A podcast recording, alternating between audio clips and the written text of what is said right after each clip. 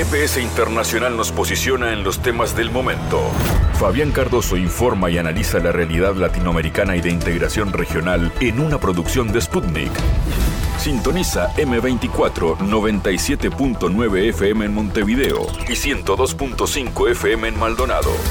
También puedes escuchar GPS Internacional por mundo.sputniknews.com y m24.com.uy.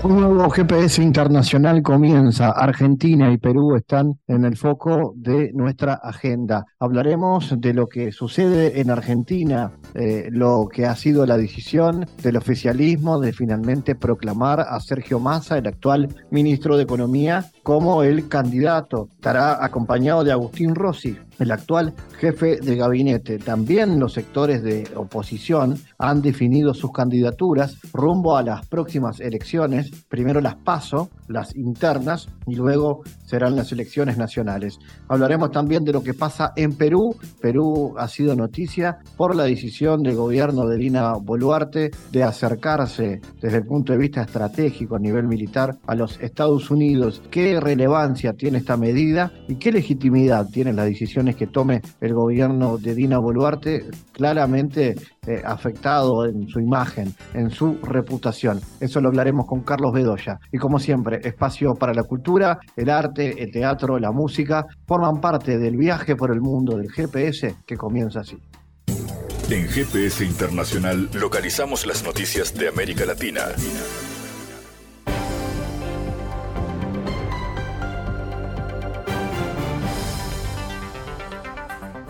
Momento ahora de noticias. El presidente de México, Andrés Manuel López Obrador, aseveró que todos los aspirantes de Morena a la candidatura presidencial del 2024 son cercanos a él. En su conferencia de prensa de este 26 de junio, el mandatario mexicano aseveró que los seis aspirantes del partido oficialista de México son sus hermanos. ¿Cómo no voy a tener coincidencias con todos los que están participando? Contestó el presidente al ser cuestionado sobre las llamadas chorcolatas que usan la imagen de López Obrador para hacer campaña al interior del partido, lo cual está en un proceso interno de elección, de coordinación de la transformación, que será el candidato a la presidencia. Todos son muy cercanos, son mis hermanos, tengo cinco hermanos y una hermana, agregó el mandatario, en referencia a los cinco candidatos hombres, Marcelo Edvar, Adán Augusto López, Ricardo Montreal, Manuel Velasco y Gerardo Fernández Noroña, y Claudia Sheinbaum, la única mujer de la contienda interna. El gobierno de Venezuela buscará consolidar la cooperación regional durante la reunión de ministras, ministros y altas autoridades de ciencia, tecnología e innovación de la Comunidad de Estados Latinoamericanos y Caribeños, CELAC, que se inició en Caracas. Entre el 26 y el 27 de junio se va a desarrollar en Caracas la reunión de ministras, ministros y altas autoridades de ciencia, tecnología e innovación de la Comunidad de Estados Latinoamericanos y Caribeños para consolidar la integración y la cooperación regional, indicó Gabriela Jiménez, titular de Ciencia y Tecnología de Venezuela. La ministra señaló que su país propondrá debatir temas sobre la ética de la transformación digital e inteligencia artificial, ciencia, tecnología e innovación para la inclusión social, así como el intercambio de saberes y de conocimiento ancestral. El viceministro de Exteriores de Rusia debatió con el representante especial del gobierno chino para la península de Corea el aumento de las tensiones causadas por la actividad militar de Estados Unidos y sus aliados en la península. El 26 de julio en Pekín se celebraron unas consultas entre el vicecanciller ruso y el representante especial del gobierno de China para la península de Corea. Las partes discutieron a fondo la situación en la península en medio de la tensión existente causada por el incremento en los últimos años de la actividad militar desproporcionada de Estados Unidos y sus aliados el ministerio subrayó que las aspiraciones de Occidente provocan una escalada y una carrera armamentística en la región, así como socavan la paz y la estabilidad estratégica en el noroeste de Asia. Rusia y China continuarán los esfuerzos conjuntos para promover las iniciativas comunes con el objetivo de activar el proceso de solución política y diplomática de los problemas nucleares y otros desafíos de la zona, tomando en cuenta las preocupaciones legítimas de los estados interesados en el ámbito de seguridad. El retorno de Siria a la Liga de los Estados Árabes es insuficiente para la reconstrucción económica debido a la existencia de numerosos trabas exteriores e internas, comentó a Sputnik la ex ministra de Economía de Siria. Próximamente no veremos resultados económicos esperanzadores de avance político, comentó, subrayando que ella califica la reintegración de Siria en la zona como un importante paso que promete el logro de la distensión política tras un boicot político y diplomático. Así recordó que hasta el 2011 varios países del Golfo Pérsico tenían en Siria proyectos inversionistas en las esferas de turismo, la construcción y otras. Hoy en día, con el inicio de estabilización en Siria, esperamos la reanudación de estos proyectos y el comienzo de otros nuevos. Los problemas con los que choca Siria en su desarrollo están vinculados con la inflación, las tasas de cambio de divisas, las trabas para las importaciones y las transferencias bancarias, además de la burocratización que acompaña el proceso de creación y el lanzamiento de diversos proyectos. La inflación en Siria disparó con el comienzo de la guerra y la caída del PIB, que en el 2010 era cerca de unos 60 mil millones de dólares debido a la reducción de la producción agrícola, la pérdida por Damasco del control sobre las áreas petrolíferas del país y el aumento de los precios de los artículos básicos, refirió la ex ministra.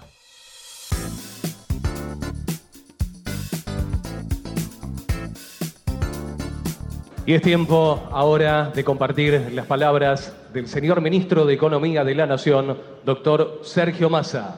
Bueno, muy, muy buenas tardes para todos y para todas, querida Cristina, querido Agustín y ministros,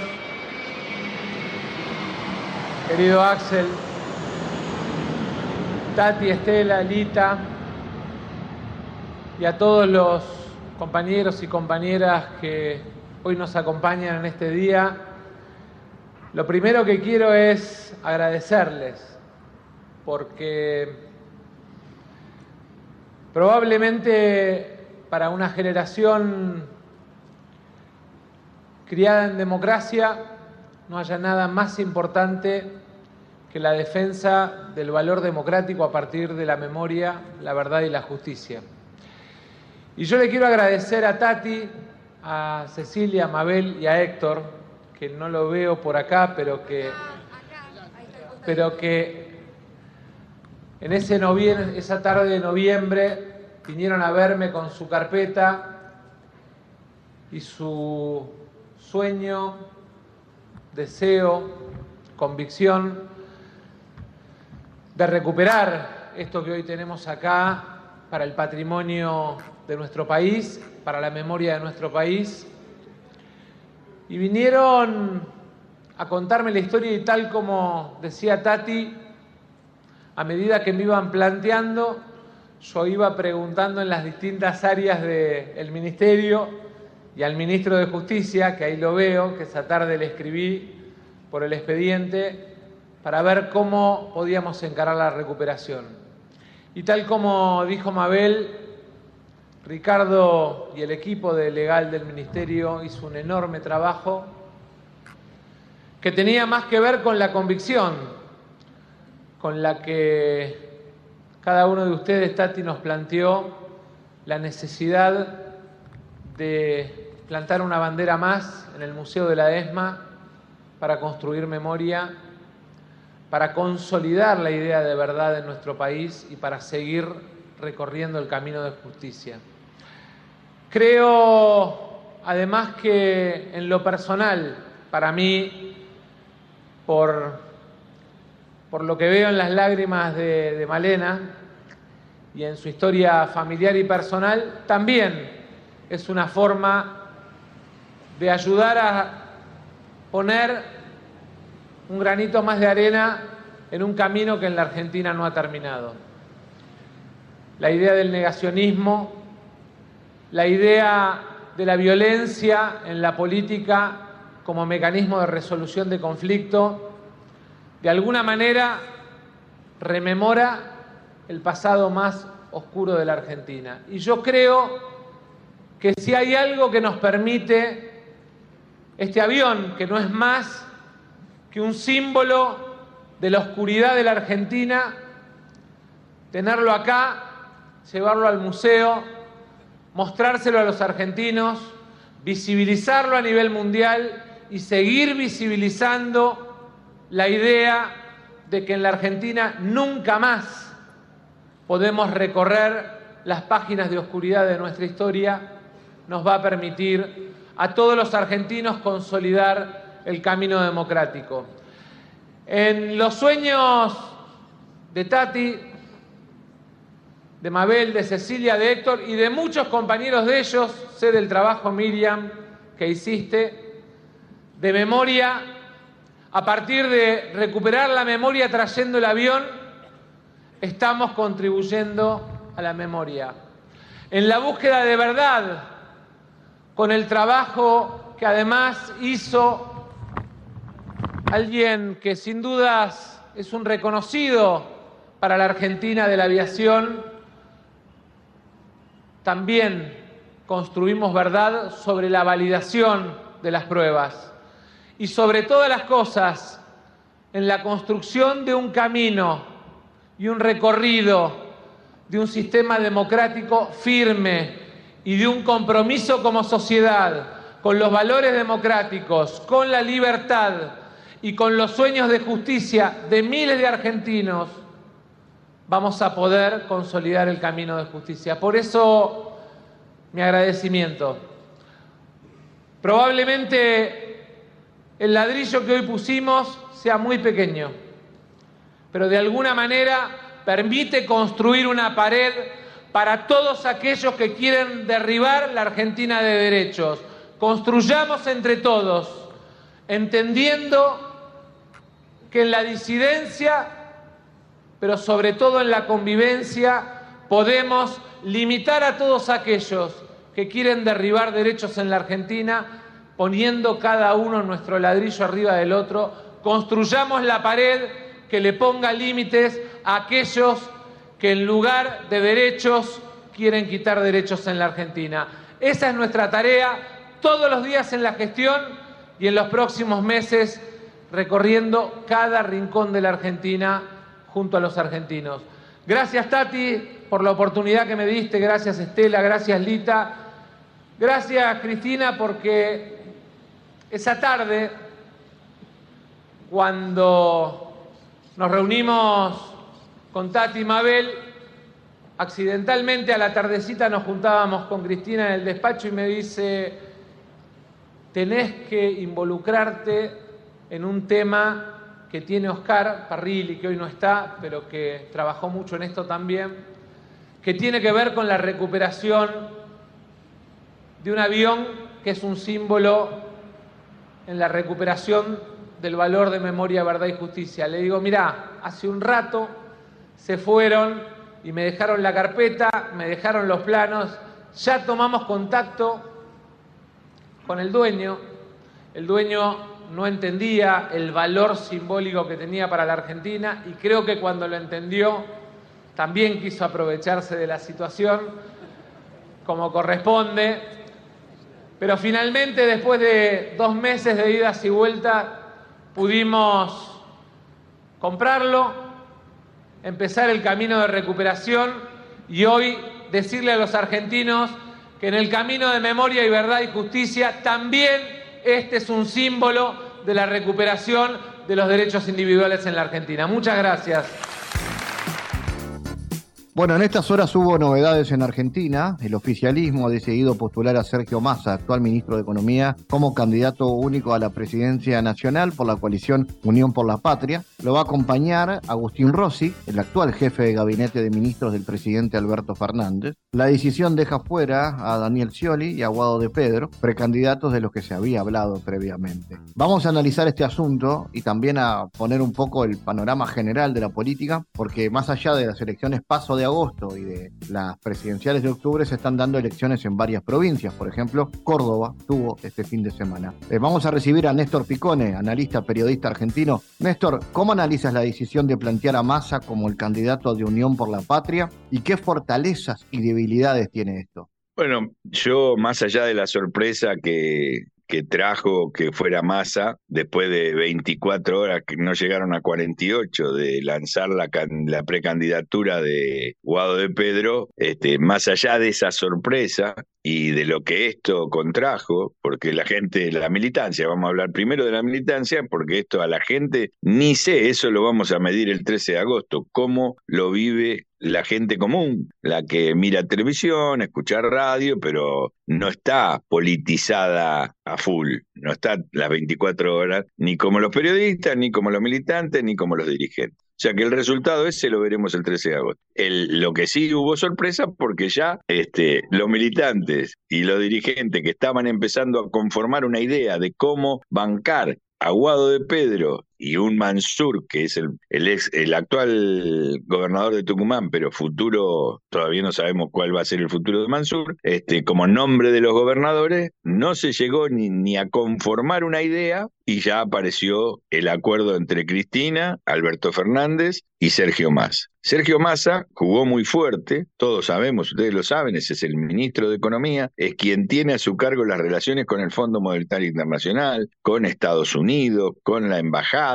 eso está reconocido, admitido, no solo por denuncias del Wikileaks, sino porque es así, él no tiene ningún empacho en, reconocerse como es el que, y eso es lo que vende él. E inclusive en esos días, cuando aparece la semana pasada eh, Guado de Pedro como candidato, hubo presiones del sector de Massa y él mismo diciendo, bueno, el lunes arréglense, si yo no soy candidato puede pasar cualquier cosa, apelando a ese relacionamiento que él tiene con Estados Unidos, el Fondo Monetario, que es casi una especialización para lo que es la política de, del Frente de Todos, hoy Unión por la Patria. Entonces eso, la sorpresa fue para alguna gente y ahora, bueno, está el debate, un procesamiento que algunos dicen, bueno, si lo dice Cristina, vamos a votar a Massa. Otros dicen, Cristina nos traicionó, esto los menos. Otros, ¿por qué hizo esto Cristina? Y así el debate entre la militancia, la dirigencia y todo lo demás. Porque está claro que si Cristina no hubiera aceptado que fuera Massa, no iba más. Alberto Fernández y Cristina discutieron, eh, hablaron, se volvieron a hablar después de no sé cuántos meses, casi un año que no se hablaban, para acordar la fórmula.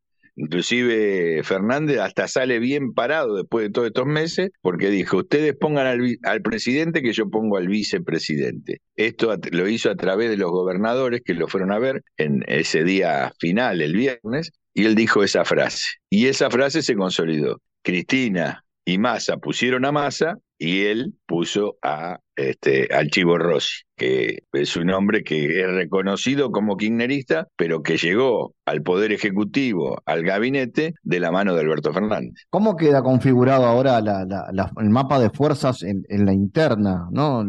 Todo lo que estas corrientes que vos mencionás, el kirchnerismo más duro, el masismo, eh, lo que se responde a Alberto Fernández, y en ese caso la importancia del otro candidato que reclamó su participación en la, en la PASO y que finalmente va a ser que Juan Grabois. ¿Tiene un espacio también esa segunda candidatura? No tiene a ver, Grabois es un hombre que viene de las organizaciones populares, fue opositor a Cristina durante mucho tiempo. Este, recién se produjo un acercamiento cuando Cristina perdió, pero él era un militante social muy inteligente porque le hacía oposición a Cristina, pero Cristina lo recibía. Estoy hablando antes de la derrota de Daniel Scioli, la primera derrota del año 2015. A partir de ahí se produce un acercamiento de Grabois, un tipo interesante, con apoyo, según él dice, del Papa, pero alguna relación tiene con, con el Papa Francisco, porque él viene de esa historia también, y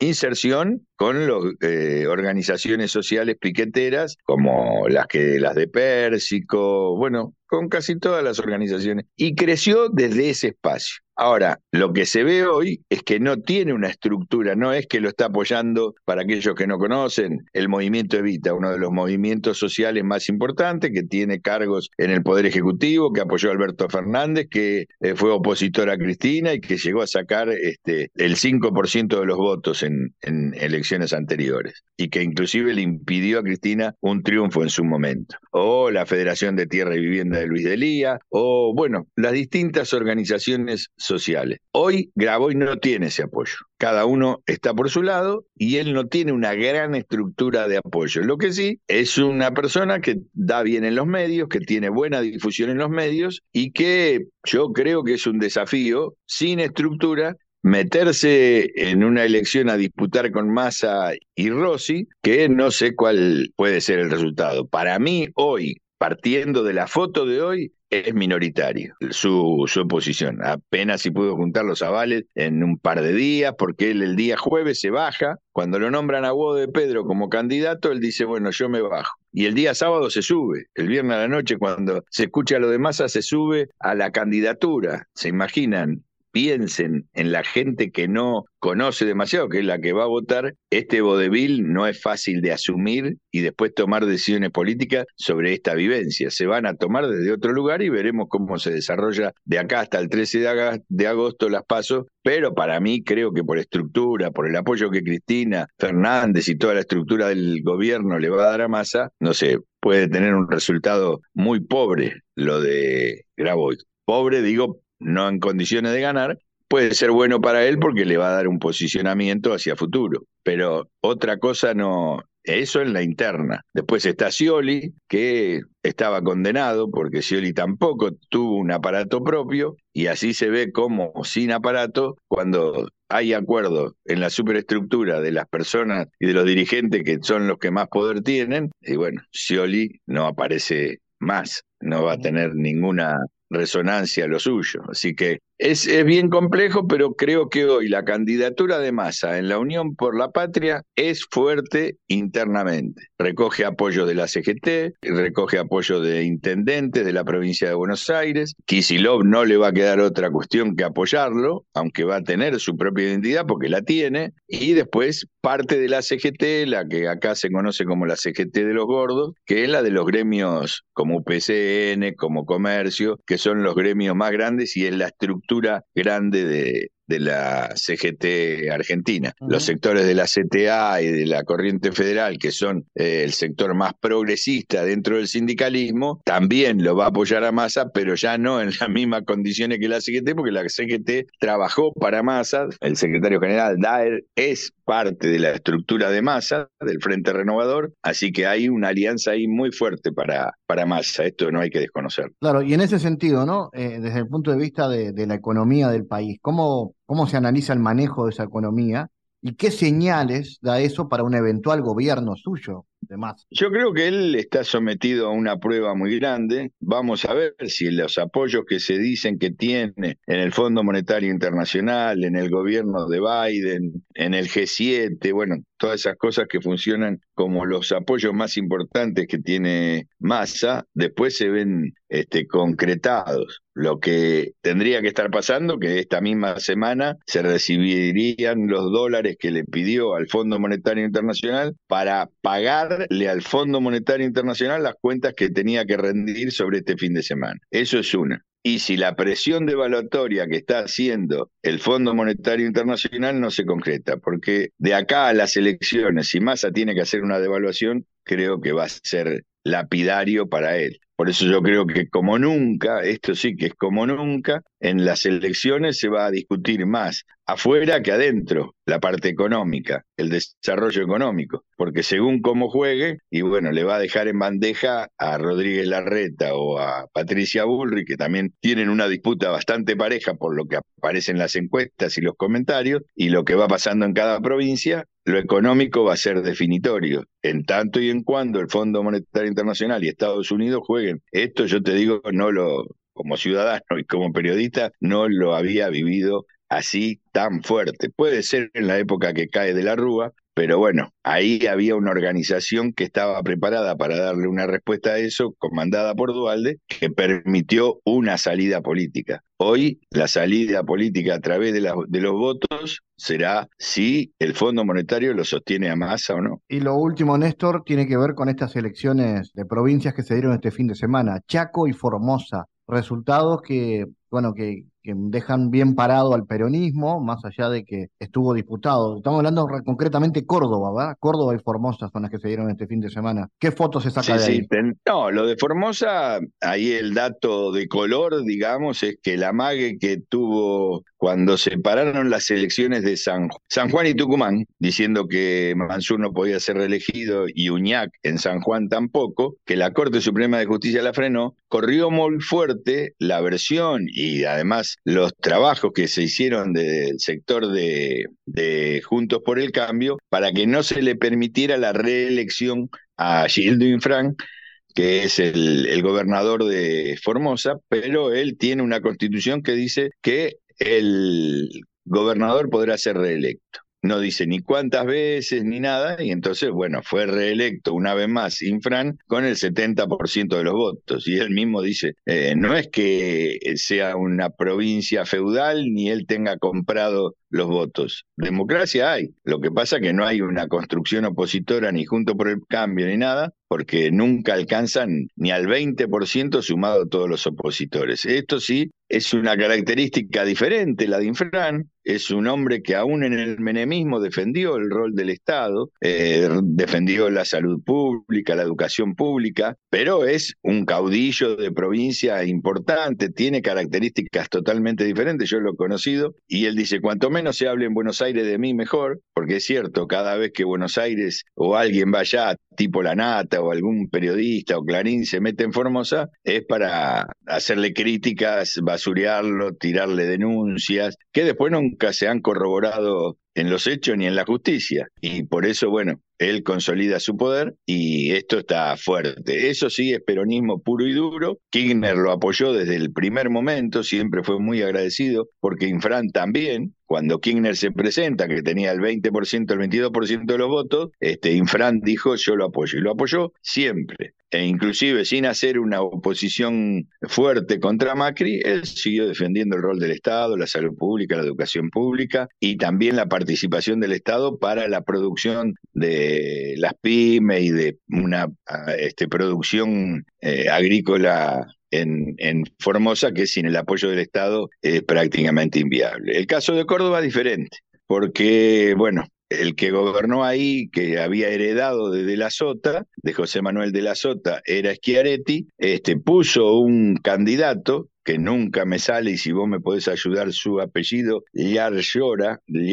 bueno, siempre me trabo con ese apellido, este, ganó la elección por tres puntos, pero también en una situación muy confusa porque Rodríguez Larreta el último mes estuvo presionando en Juntos para el Cambio para que Schiaretti ingresara a la alianza de él. Este, a la alianza que, que estaba proponiendo él. Y sin embargo, bueno, Patricia Bullrich, Macri y los radicales tuvieron que frenar eso a pedido del candidato de Juntos por el Cambio, Luis Juez de Córdoba, que dijo, ¿cómo? Le van a hacer el acuerdo el día 24 y el día 25 la gente tiene que votar y entonces con esto me van a sacar voto a mí. Esa discusión debe haber incidido en la elección para que Juez perdiera algún porcentaje de votos. Lo mismo que el sector de Schiaretti. De todas maneras, creo que ahí no, no se puede hablar de un peronismo porque el peronismo de Schiaretti, el peronismo del Yar Llora, no es un peronismo encuadrado en ninguna de las líneas peronistas que están trabajando dentro de la Unión de los demás gobernadores o de la Unión por la Patria, es otra cosa. Ellos le han puesto desde hace mucho tiempo el cordobesismo con raíz peronista, pero después es una provincia que la gente termina votando, como lo hizo, dándole la mayor cantidad de votos al sector de Junto por el Cambio y a Macri. Una provincia muy rica, muy beneficiada por la producción de soja y de los ojeros, que ahí no son grandes terratenientes, sino que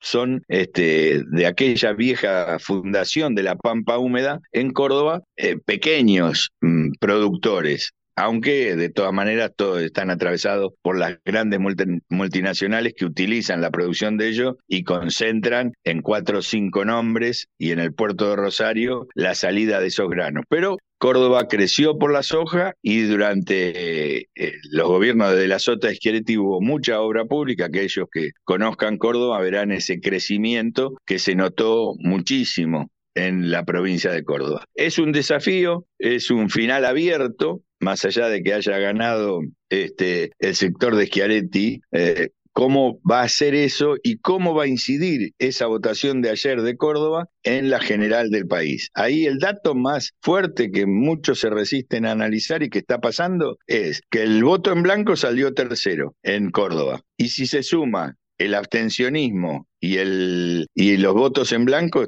superan el 30%. del padrón. Eso es muy fuerte y creo que eso tiene que ver con todos estos tejes y manejes que la política hace y los políticos con gran publicidad, con gran publicitación, bueno, eh, Rodríguez Larreta con Schiaretti, Macri con este con juez y se pelean y entran y salen y esto creo que le va cansando a la gente común que dice, pero ¿y esto qué es? No podemos terminar de entender cómo es. Es tan feo y tan mal hecho el guion como se hizo para el cierre de Juntos por el Cambio, como también se hizo en el de Unión por la Patria. Así que es una situación compleja interesante para ser un analista frío y mirarlo desde afuera, pero como argentino es bastante doloroso porque no hay discusión política, no hay posicionamientos ideológicos y la cosa parece definirse en una, en una discusión de no más de 20 dirigentes. Néstor Picone desde Buenos Aires, gracias por estar otra vez en GPS. No, gracias a ustedes, ¿eh? un abrazo.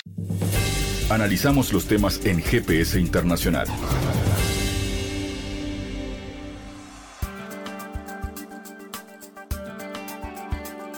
El Congreso peruano ha aprobado una ley que permite el ingreso a su territorio de soldados estadounidenses con armas de guerra. Ya el mes pasado también se había aprobado una resolución legislativa similar que autorizaba a militares de Estados Unidos a entrenar soldados y policías peruanos. El objetivo de la ley es realizar un intercambio bilateral de operaciones en la selva con las unidades operativas de la Comunidad General de Operaciones de la Amazonia. Es en el actual contexto de crisis política y social en Perú, sumado a los intereses de Washington de controlar la explotación de los recursos naturales de la región, la llegada de tropas de Estados Unidos, que el país andino genera alarma por la soberanía de la región latinoamericana. Vamos a analizar este y otros asuntos que atañen a la política peruana. Estamos en contacto con el analista Carlos Bedoya. Carlos, cuéntanos, primero, ¿cómo analizas tú las implicaciones políticas de esta aprobación legislativa para que ingresen más soldados sudamericanos al país? ¿Y cómo impacta esto en la soberanía de Perú? Bueno, eh, un abrazo a todas las personas que escuchan tu programa, Fabián. Eh, lo primero que decir es que el Perú se encuentra en una especie de tránsito eh, donde hay un régimen no legítimo tanto eh, Congreso como, gobierno, incluso hay analistas como Juan de la Puente que señala que nosotros ya hemos cambiado de régimen político y estamos en un régimen político más autoritario que el de Fujimori, en la medida en que por lo menos Fujimori buscaba validarse, buscaba ganar alcaldías, buscaba tener una mayoría congresal, pero aquí no, no, no, buscan nada, simplemente aferrarse al poder y mantenerse ahí. En ese contexto se están dando un montón de cosas y un montón de, una, serie de, asuntos preocupantes eh, en el Congreso de la República, que son, por ejemplo, el que has mencionado, que si bien es cierto desde hace muchísimos años que las tropas norteamericanas entran, eh, acordémonos que, entran al territorio peruano y, son autorizadas por el Congreso. Em, acordémonos que en el 2007, cuando Rafael Correa cancela la, base de Manta, nosotros eh, eh, estábamos a punto de, tener una base, pero se cambia la estrategia porque las bases ya no eran de alguna manera populares y este, generaban resistencia, rechazo de los movimientos sociales, entonces em, se optó por una plataforma multimodal, ¿no? Y yo puedo decir en este momento que todo el Perú es una gran base norteamericana. Tenemos pistas de aterrizajes en, Ayacucho, en, distintos lugares, eh, entra personal médico, administrativo. Basta ver la embajada del tamaño que es, ahí en la, en la avenida Derby, cruce con la encalada del surco, para darse cuenta del peso que tiene Estados Unidos en nuestro territorio, además un territorio clave para los intereses imperialistas, en un contexto complejo. Ya ha señalado Ricardo Soberón, que es el experto en estos temas, el jefe de vida, que eh, si bien es cierto, como te decía, esto se da bastante, en esta ocasión eh, se han autorizado otras operaciones y muchos más soldados en un contexto que ya es preocupante, ¿no? Incluso que vulneran normas constitucionales internas, como señala Ricardo Soberón, y que ya están simplemente, es decir, ante la falta de una conducción política en el país eh, que, tenga mínimos estándares de, manejar un país, porque parece que nosotros ya no somos un país, sino somos un ex país, este, este tipo de cosas suceden y un montón de otras, ¿no? En el Congreso, por ejemplo, esta semana eh, hemos tenido eh, la destitución de una fiscal suprema, todo para que el Congreso controle la fiscalía, eh, una destitución que el miércoles, o sea, pasado mañana, en estos días, bueno, no sé cuándo se emite este programa, pero el miércoles de esta semana, el miércoles 28 de, de, junio, la Corte Suprema en pleno va a ver este caso de la destitución de la, de la fiscal Zoraida Ábalos, fiscal suprema, que quitándola a ella se va a,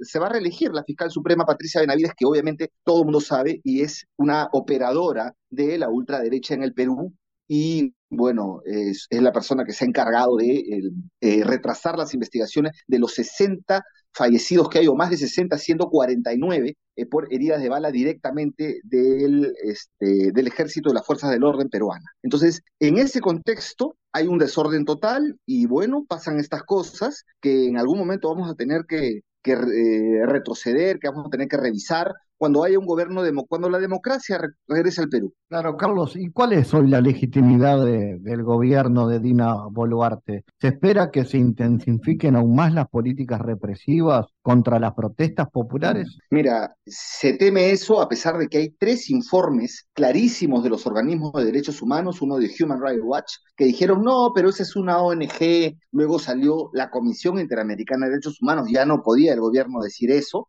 solamente dijo que no compartía lo de la masacre Ayacucho, y lo tercero, el informe de Amnistía Internacional, ¿no? Eh, eh, eh, digamos, esos, a pesar de esos informes, que deberían frenar todo, ya el gobierno ha señalado que hay 8.000 efectivos listos para enfrentar la mm, movilización que se prepara para el 19 de julio, que es la llamada tercera toma de Lima, con la cual yo no estoy muy de acuerdo en la consigna porque es una consigna que lleva a la derrota, ¿no? Tomar Lima es tomar el gobierno, o sea, tomar el Palacio Gobierno o el Congreso o, el Poder Judicial, pero eso no, no sucede, entonces es una expectativa muy, muy amplia, además un desgaste porque viene gente que me parece a mí debería estar en sus regiones haciendo ahí el, una protesta más potente, pero bueno, en fin, e, e, esta es la, la, la, consigna de las organizaciones que, del sur todo. Ahora, también eh, eh, lo que pasa es que es eh, poco convocante en todo caso. Sin embargo, se prepara nuevas movilizaciones. El sábado ha habido una ya aquí por gente de Lima, organizada, dos mil personas, es como calentando, pero te digo que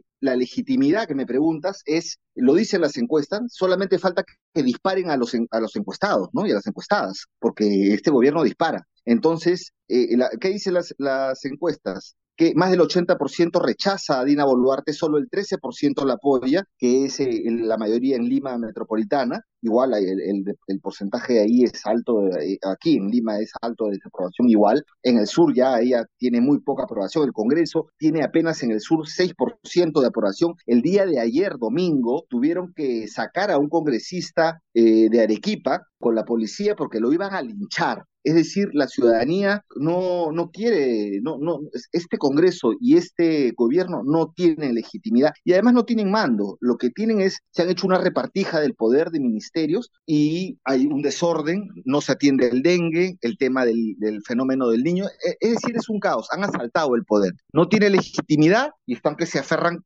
totalmente. Por eso se dice que el Perú ha cambiado de régimen. Hemos pasado de un régimen presidencial débil a un régimen parlamentario autoritario, ¿no? Y eso es lo que tenemos en este momento.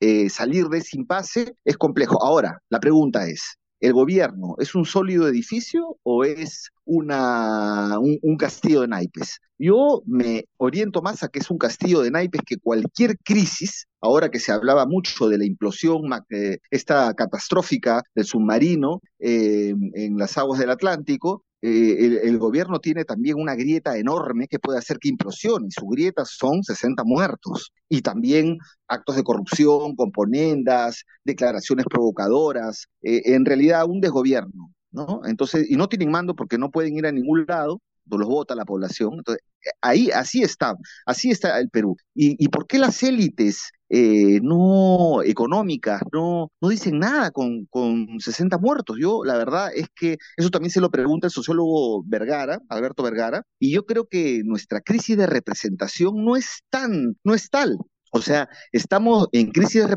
representación la mayoría del país, pero las élites económicas están sobre representadas y eso ha sido, eh, se ha podido ver la última semana cuando Keiko Fujimori ha tomado la ofensiva o ha tomado la iniciativa política, si quieres podemos comentar de eso, pero eh, en una de esas cosas eh, señalando que el Ministerio de Energía y Minas es estatista por un tema energético, ¿no? Con las eléctricas que está metida, entonces, digamos, las élites económicas están sobre representadas en el Perú y están muy contentas con este régimen. ¿Qué, ha hecho Keiko? Eh, ¿De qué manera recupera su lugar en la agenda de, esto, Carlos? Fujimori ha tomado la iniciativa la semana pasada, ha salido a declarar y a decir varias cosas que cumplen varios objetivos. Lo primero, ha hecho una especie de finta, como decimos en el Perú, una especie de, mm, carambola señalando que criticando al gobierno. Entonces es como que ella se desmarca del gobierno de Dina Boluarte, pero diciendo que hay un problema de gestión, no, no, no haciendo un balance real de los muertos, del desgobierno, de, toda la crisis que estamos eh, política que ha ocasionado este asalto al poder, porque es parte del poder ella, eh, tiene el Ministerio de Trabajo, el Fujimorismo lo controla y otros más. Ahora eh, ella señaló la crítica diciendo, ah, este gobierno está, hace mala gestión y pidió cuatro cambios de ministro. De salud que se iba a caer, era una señora que no estaba a la altura de, la ministra para ver lo del dengue. Agricultura de relleno, nunca se ha interesado la agricultura, pero sí dos sectores que ella ha puesto no, el, ojo, ¿no? que es el interior, y el sector del interior que es la policía, y energía y minas, que hay todo un tema energético, de lobby energético que ella representa. Entonces, eh, ¿por qué eh, Osinermin está, que es la reguladora de electricidad que depende de ese sector, está comenzando a hacer una mayor regulación? Entonces, eh, tiene estos dos filos, ¿no? Me desmarco de un lado, no hago ningún balance, ninguna crítica, pido un cambio de gobierno, Después me coloco como la candidata de la derecha, ella sigue siendo la figura de la derecha, ya se ha dado cuenta que no hay nadie ahí, y es más, en ningún lado sale nadie, entonces ella sale como decir yo sigo siendo acá la líder, y lo cuarto, politiza su juicio oral, que ya comienza pronto, el juicio oral por, por lavado de activos, y además este, ordena su partido político, ¿no? Que tenía alguna fisura, bueno, lo ordena. Entonces, ella ha salido a la iniciativa, ha tomado la iniciativa, ha salido a la ofensiva y se ha puesto en el escenario casi que lo pinta electoral, pero nadie más ha respondido, o sea, nadie más ha salido, de la izquierda no hay nada, están eh, buscando el registro electoral o eh, en la izquierda parlamentaria penosísima, negociando directamente eh, por la impunidad del señor Cerrón, negociando con la derecha, con la derecha, la extrema derecha que está ahí, sacan sus leyes, uno eh, votaron a favor de la destitución de la fiscal Zoraida Ábalos por nada, a cambio de que a toda la bancada magisterial le pasen la ley de, que los maestros se son nombrados sin examen, sin nada, ¿no? Eh, exonerándolos de la Comisión de Educación. Bueno, en ese escenario aparece Keiko Fujimori como una persona que, que, señala, no, aquí hay que yo pongo orden, yo sé lo que quiero, y, aparece en política casi pintándose de, de candidata. al frente ahorita no tiene a nadie, está corriendo sola. ¿no? Entonces, sí, yo llamo la atención de los líderes de izquierda para que también puedan, o del progresismo, o del amplio sector democrático, para que puedan salir también a, a ponerse en el escenario. ¿Alguna respuesta ha sido la convocatoria de la marcha del sábado a estas declaraciones de Keiko Fujimori? Pero todavía, digamos, eh, el escenario está muy derrotista para las fuerzas democráticas cuando esto no está solo para la derecha, está para cualquiera. Carlos, y en ese escenario, ¿qué, ¿cómo quedó parada la izquierda luego del quiebre institucional que provocó la destitución de Pedro Castillo, que en algún momento se había mostrado como una cierta esperanza más allá de lo ideológico? ¿Hoy qué le queda a los sectores progresistas o de izquierda? Bueno, eh, primero quiero decir que Castillo fue todo un desastre en el gobierno, ¿no? Y además eh, cada vez salen más todas las pruebas y los testigos de que el señor cobraba eh, 50 mil soles por mantener a un ministro en el cargo, a su vez él, eh, le pagaban a, este ministro. Bueno, el señor Salatiel Marrufo es el que está declarando, la señora Sara Goday, un montón de personas, y, no solamente lo involucran a Castillo, está involucrado también en la clase política, eh, eh periodistas, Mauricio Fernandini, el alcalde de Lima, que es de la extrema derecha, en realidad es la corrupción en el Perú. Entonces, Castillo, que fue el llamado, que, que tuvo la gran oportunidad para hacer un cambio histórico, eh, optó por ser muy pequeño. ¿No? Y ahora está preso, ¿no? Y, creo que se le complica su situación judicial, eh, no solamente por el tema del golpe de Estado, sino por todos los actos de corrupción. Además, cuando él da el golpe de Estado fallido, eh, que luego, luego es eh, respondido con un contragolpe del Congreso, que toman y asaltan el poder, cuando él da el golpe fallido, fue el día que Salatil Marrufo dijo, bueno, sí, yo le he dado tanto en tal cantidad a la esposa de Castillo y todo esto, pim, pim. ¿No? Ese fue el día del, golpe de Castillo. Entonces, no hay que idealizar, romantizar, creo que hay mucha, una mirada que también es alimentada por ciertos sectores de izquierda que estuvieron con Castillo, que se beneficiaron de él y que ahora están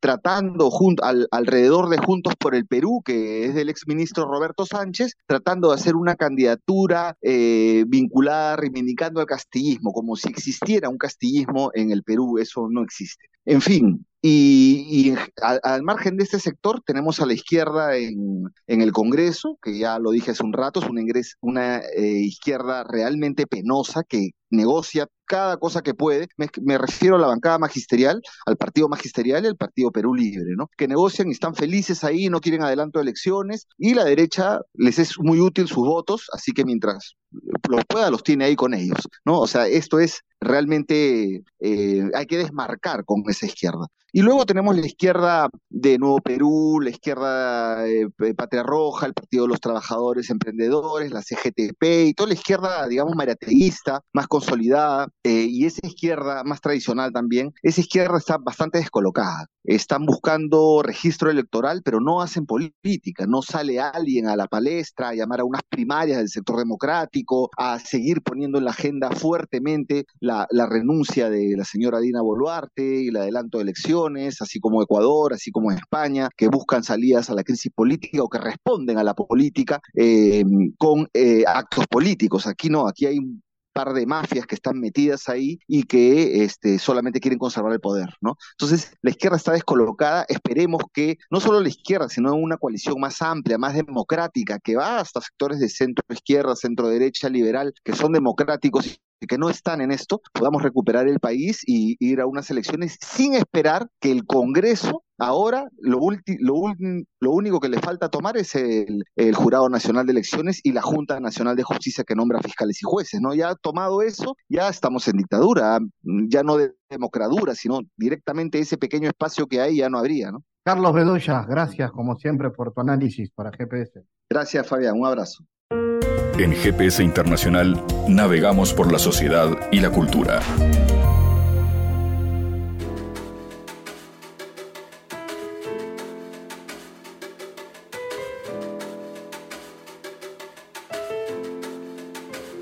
Bueno, la Asociación Uruguaya de Músicos, en el marco de su aniversario número 85, está presentando un ciclo de jazz acústico en la Sala Verdi con los mejores exponentes de nuestro medio en una diversidad de propuestas que sin duda serán del agrado del público. A lo largo del próximo mes de julio vamos a disfrutar de ocho fechas con un despliegue de 16 grupos que van desde dúos a quintetos y que representan un espectro muy importante de la movida del jazz nacional reunidos en esta hermosa sala. Vamos a conocer más recibiendo a Sabrina Latman. Sabrina, contanos cómo viene la preparación de este ciclo de jazz. Eh, bueno, y ¿Qué importancia tiene el jazz hoy en la escena artística montevideana? Gracias por, por conectar. Y bueno, es una, es una movida interesante que está haciendo Audem festejando estos 85 años y trayendo este estilo musical de jazz que se ha ido desarrollando en Uruguay, la verdad, eh, bastante. Hay muchos más grupos de lo que en realidad se ven, me parece, hacia afuera, ¿no? Trabajando, componiendo, haciendo versiones,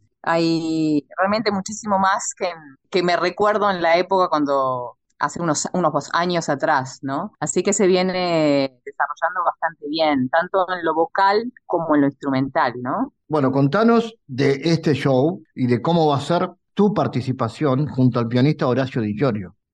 Ahí está, nosotros vamos a estar el miércoles 26 de julio a las 8 de la noche Vamos a estar compartiendo ese día con, con Hugo Fatoruso y Albana Barrocas. Y nosotros eh, vamos a estar con, con Horacio haciendo este dúo. Vamos a hacer, mira, piezas, te cuento, de el disco de Candombe Jazz Sessions, que es un disco que lo saqué allá en Estados Unidos, y vamos a hacer algunas de las canciones eh, de ese disco, que está bajo el sello de Soho, Soho Music, y hacemos algunos originales. También vamos a hacer algo de Egberto Gismonti, una canción de, él, algo de Víctor Jara, vamos a hacer un arreglito de, de una canción que se llama El Cigarrito, y después quizás hagamos alguna canción de Monk, de Thelonious Monk o de, Mingus, y eso va a ser un poquito el, el repertorio que vamos a hacer, que algunos vienen, algunas cosas vienen directamente del mundo del jazz y otras son más fusiones, ¿no? Tanto las, las originales, que va a haber algún candombe, como, por ejemplo, una canción como El cigarrito de Víctor Jara, que también se, se le pretende generar una sonoridad más, más hacia el mundo del jazz, ¿no?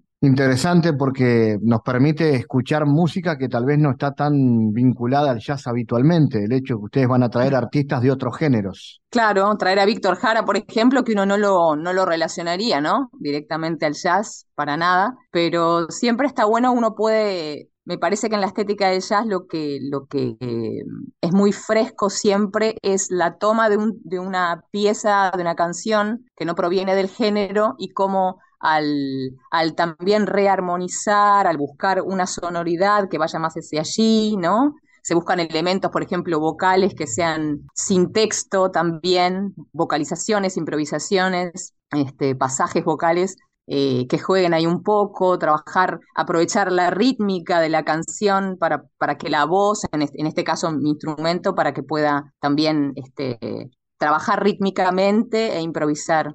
Así que bueno, y, bueno, y canciones originales que también, que tienen una, una, cierta fusión, ¿no? Algunas con elementos de candombe y otras, otras no, por ejemplo. Y quizás hagamos un tema, no, que quizás hagamos un tema también de, de un de un músico que se llama Theo Blackman, que es un, vocalista muy importante en Nueva York en este, momento, eh, en este momento y hace muchos años, ¿no? Que tiene una, una, carrera impresionante. Y este, hay una canción de un disco de él que me gusta muchísimo y que muy posiblemente la, la hagamos también. Se puede decir entonces que será un ciclo muy ecléctico. ¿Qué se sabe del resto de los músicos ¿no? que, eh, que van a tocar el resto de las fechas? ¿Qué, ¿Qué conoces de ellos en cuanto a sus estilos y formas? Y bueno, hay de todo, ¿no? Está, bueno, está el grupo vocal, las Rodets, que, que, bueno, que ya se hacen como una fusión de trabajos vocales que incluyen elementos del jazz, pero otros que no vienen del jazz. Está, bueno, una amiga, Irita Martínez también, que va a estar haciendo, no sé exactamente cuál es el repertorio, pero sí, sí que va, va a incluir su, su impronta también vocal. Bueno, eh, María Noel Taranto. Bueno, te estoy hablando un poco también de las vocalistas para, para darle ahí una bandera al trabajo vocal del jazz. Y bueno, grupos, eh, a ver si me recuerdo, bueno, Federico Graña, va a estar Rompetambó, que incluye la participación de Andrés Bedó. ¿Quién más? Beth, Susac también vocalista, con Gravina van a estar, Alberto Mañone, el trío, va a estar Nolé, también con Roberto de Belis en el, en el grupo con quien hemos tocado querido. Y después este Gabriel Estrada, el cuarteto de él, el Popo, va a estar, mm, eh, bueno, no te estoy diciendo exactamente las fechas, pero me imagino que después este, ustedes pueden poner eso en el, ahí en, para, para compartir con el público todo, exactamente todas las, las, este, las fechas que son los miércoles, empezando del 10 de julio, el lunes 10, el, el, martes 11, el miércoles 12 y después el lunes 17, que va a estar Aida y Alberto, Aidita Martínez y Alberto Mañón, después el miércoles 19 va a estar Nolé con Gabriel Estrada también, ese día son, siempre son dos grupos, ¿viste? Y después el lunes 24, que va a estar María Noel, con Medina y Popo Romano. El martes 25 va a estar Mateau,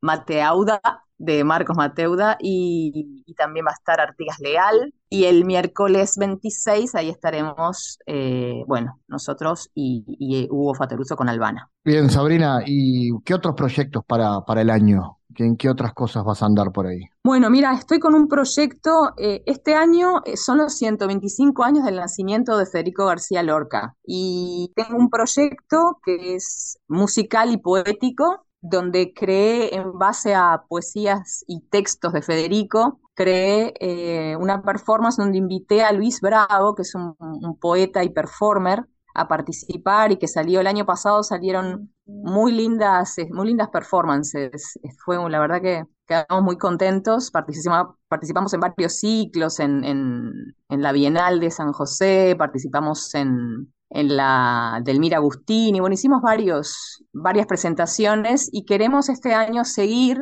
aprovechando también que son los 125 años del nacimiento, ¿viste? Federico, con esa performance, donde yo trabajo con, con la computadora, o sea que son este, parte de las composiciones están grabadas y parte de, la, de la parte vocal, y también hay partes donde trabajo con, con el cuerpo nada más, o la rítmica del cuerpo, ¿no? Eh, con los pies. Entonces se genera ahí, eh, y además trabajamos con lo textual también, o sea, la voz cantada, la voz hablada, eh, y de diferentes formas, ¿no? Y entonces, este, bueno, nada, esa, esa, esa presentación, la verdad que estamos con ganas de, llevarla, incluso llevarla al interior, ¿no? Pero vamos a ver si podemos hacerlo aquí en Montevideo también y, bueno, y darle un, lugarcito también este año a ese trabajo que, nos gusta mucho. Sabrina, gracias por estar en GPS y nos estamos encontrando en este festival vinculado al jazz pronto en Montevideo. Buenísimo, Fabián, muchas gracias. Nos estamos viendo. El mundo en GPS internacional.